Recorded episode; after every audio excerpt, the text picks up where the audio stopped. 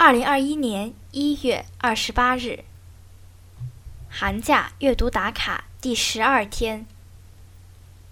博洋给孩子的《资治通鉴之战国风云与大秦一统》第三章：孙膑与庞涓。桂林之战，齐国人孙膑。和魏国人庞涓都是鬼谷子的学生。后来，庞涓到了魏国，担任三军统帅。庞涓认为自己的才能不如孙膑，就设计一个陷阱，把孙膑找来，再用一个罪名诬陷他，使孙膑被挖去了膝盖骨，脸上被刺上了花纹。庞涓想让孙膑成为废人，但恰巧这时，齐国的使臣出使魏国，孙膑暗中求见。齐国使臣把孙膑藏在车里，悄悄地把他带回了齐国。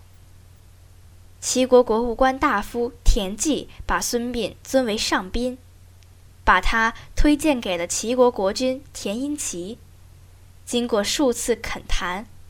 田婴齐也十分欣赏孙膑，聘他当皇家教师。公元前三五四年，魏国国君魏婴大举攻击赵国，派庞涓当大将，包围了赵国都城邯郸。楚国派兵救援赵国。稍后，齐国国君田婴齐。也派田忌率军增援赵国。起初，田婴齐想命孙膑担任统帅，但孙膑认为自己受过重刑，身体残疾，难以迅速地建立起威望，于是田婴齐改派田忌担任统帅，任命孙膑担任参谋长，也就是军师。田忌准备率军直入战场，孙膑说：“要劝开正在殴斗的两个人，不能直接去夺他们的武器，更不要用刀枪乱砍乱刺，避开战场，转而攻向强势一方的痛处，让对方打不下去，他们自然会停止。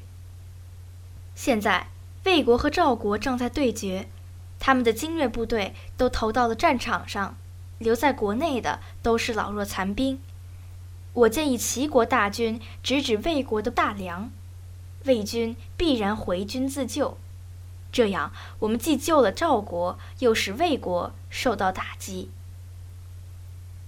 这里有一个成语典故，“围魏救赵”，是指齐军用围攻魏国的方法，令魏国撤回了攻击赵国的部队，使赵国得救。指袭击敌人的后方，迫使敌人撤退的一种战术。公元前三五三年，田忌采纳了孙膑的建议，率领大军深入魏国国境。庞涓得到消息，急忙率军撤退，在桂林跟齐军发生了遭遇战，魏军大败。